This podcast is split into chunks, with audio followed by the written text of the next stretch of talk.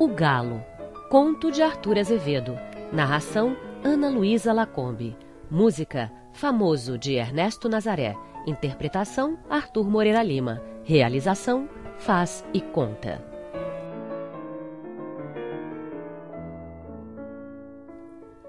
A cena passa-se na roça, a uma légua da estação menos importante da estrada de ferro Leopoldina. Lugarejo sem denominação geográfica, mas que pertence ao município do Rio Bonito. E aqui o digo para que os leitores não suponham que estou inventando uma historieta.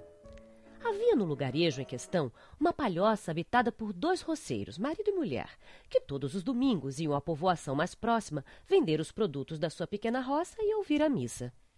Assim atamancavam eles a vida, pedindo a Deus que não lhes desse muita fazenda, mas lhes conservasse a saúde. Ora, um belo dia, a saúde desapareceu. O marido, apesar de ter a resistência de um touro, foi para casa atacado por umas cólicas terríveis que o faziam ver estrelas. A mulher, coitada, estava sem saber o que fizesse, pois que já havia em vão experimentado todas as mesinhas caseiras, quando ali passou por acaso, ao trote do seu jumento, o doutor Marcolino, que exercia medicina ambulante numa zona de muitas léguas. A roceira agradeceu a providência que lhe enviava o doutor e pediu a este que examinasse o doente e o pusesse bom mais baratinho que lhe fosse possível. O doutor Marcolino apeou-se, entrou na palhoça, examinou o enfermo, auscultou, martelou-lhe o corpo inteiro com o nó do dedo grande e explicou a moléstia com palavras difíceis que aquela pobre gente não entendeu. Depois, abriu o saco de viagem que levava a garupa do animal, tirou alguns vidros de cujo conteúdo derramou algumas gotas num copo d'água e disse doutoralmente: Aqui fica esta poção para ser tomada de três em três horas. Ah, doutor, nós aqui não podemos contar as horas, porque não temos relógio. Oh, regulem-se pelo sol. O sol é um excelente relógio quando não chove e o tempo está seguro. Ah, não sei disso, seu doutor, não entendo do relógio do sol. Nesse caso, não sei como. Ah!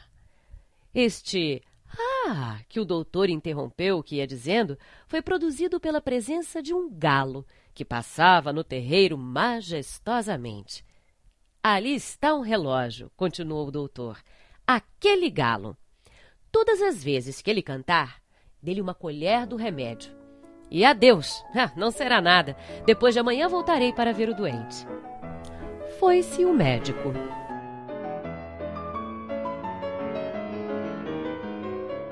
Daí a dois dias, voltou ao trote do seu jumento. Quem o recebeu foi o marido. Ah, que isso! Já de pé? Sim, senhor.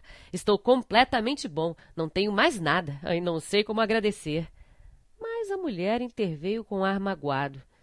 Sim, ele não tem mais nada. Mas o pobre do galo morreu. Morreu? Por quê? Ah, não sei, doutor. Ele bebeu todo o remédio. Quem? O galo? Sim, senhor. Todas as vezes que ele cantava, eu, segundo a recomendação do doutor, abria-lhe o bico e derramava-lhe uma colher da droga pela goela abaixo. Hum, que pena. Era um galo tão bonito.